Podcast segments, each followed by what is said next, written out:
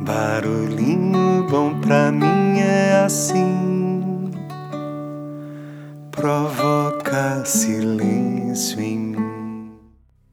Hoje eu quero compartilhar um texto que eu recebi pelo WhatsApp. Confesso, não faço a menor ideia de quem é o autor, mas achei bacana a história. Então vamos lá. Abre aspas. Um velho eremita refugiou-se nas montanhas para se dedicar à meditação e oração. Ele costumava ser visto como muito ocupado, e um dia alguém lhe perguntou: Como você pode ter tanto trabalho se mora sozinho? E ele respondeu: Eu tenho várias coisas a fazer. Treinando dois falcões, treinando duas águias,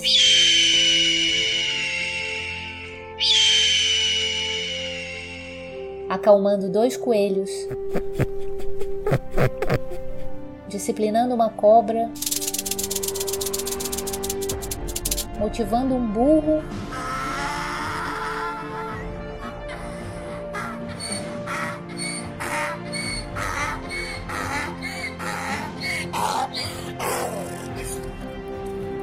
E ainda domesticando um leão.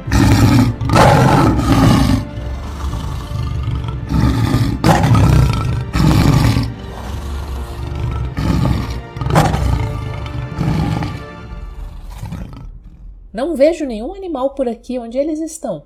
E o eremita respondeu: Esses animais todos nós carregamos dentro de nós. Os dois falcões se jogam em tudo o que lhes é apresentado, bom ou ruim. Tenho que treiná-los para lançar coisas boas. Eles são os meus olhos. As duas águias, com suas garras, machucam e destroem. Tenho que treiná-las para colocar-se em serviço e ajudar sem causar danos. Elas são minhas mãos.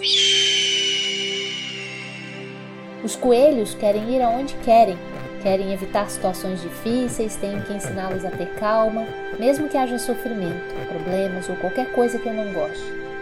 Eles são os meus pés. A coisa mais difícil é observar a cobra. Ela está trancada em uma gaiola forte, muito forte, mas está sempre pronta para atacar, morder e colocar seu veneno em quem estiver pouco perto. Então eu tenho que discipliná-la. É a minha língua. Todo burro é teimoso.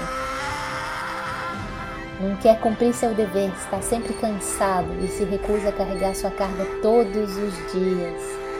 Esse é o meu corpo. E finalmente eu preciso domesticar o leão.